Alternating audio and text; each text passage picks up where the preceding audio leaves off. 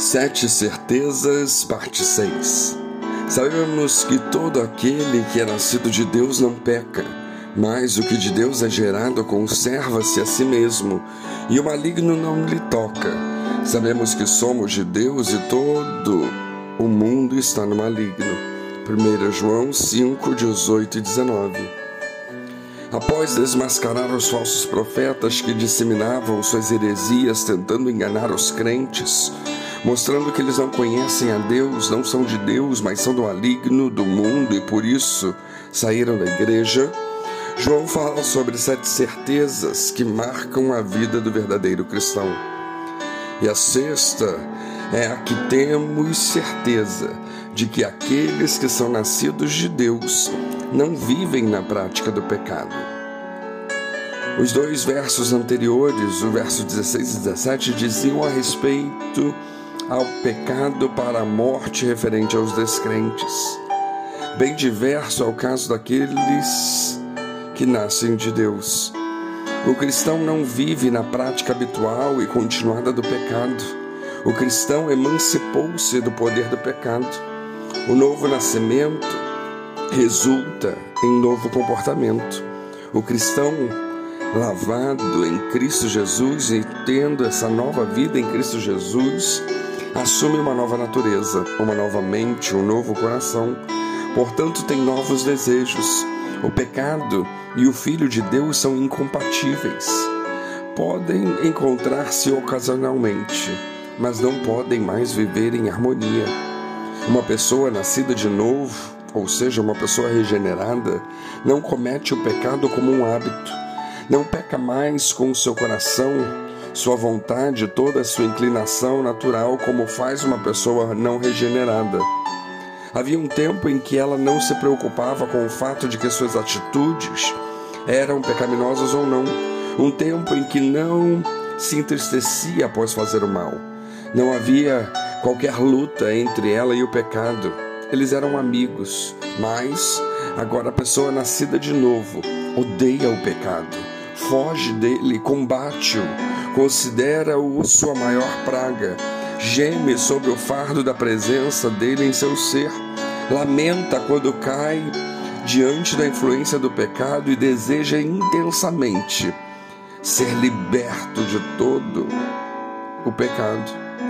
Em resumo, o pecado não lhe causa mais satisfação, tampouco é algo para o que ela se mostra indiferente. O pecado se tornou para a pessoa nascida de novo uma coisa abominável, algo que ela detesta. Ela não pode evitar a presença do pecado. Se disser que não tem pecado, não haverá verdade em suas palavras, conforme 1 João 1,8.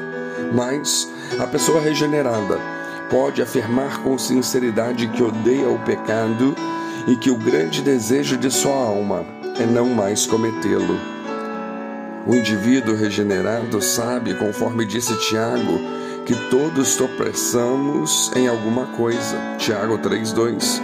Todavia, ele pode afirmar com sinceridade diante de Deus que tais coisas lhe causam tristeza e aflição diariamente, que toda a sua natureza não as aprova. Uma pessoa nascida de novo, uma pessoa regenerada, é muito cuidadosa a respeito de sua própria alma. Ela se esforça não somente para manter-se limpa do pecado, mas também de tudo que possa induzi-la a praticá-lo. É uma pessoa cuidadosa a respeito de suas companhias. Sente que mais conversações corrompem o coração e que é mais fácil apegar-nos ao mal do que ao bem. O nascido de novo é cuidadoso no que se refere ao uso do seu tempo. O seu maior desejo é utilizá-lo com proveito. Também é cuidadoso a respeito das amizades que estabelece, pois para ele não basta que as pessoas sejam bondosas, amáveis e moderadas. Tudo isso é muito bom, mas tais pessoas abençoarão a sua alma? O regenerado é cuidadoso a respeito do seu comportamento e hábitos cotidianos ele procura lembrar-se de que seu coração é enganoso, que o mundo está repleto de impiedade e que o diabo se esforça para prejudicá-lo. Portanto, a pessoa nascida de novo estará sempre em vigilância. Deseja viver como um soldado no campo do inimigo, estar continuamente vestido com a sua armadura e preparada para as tentações.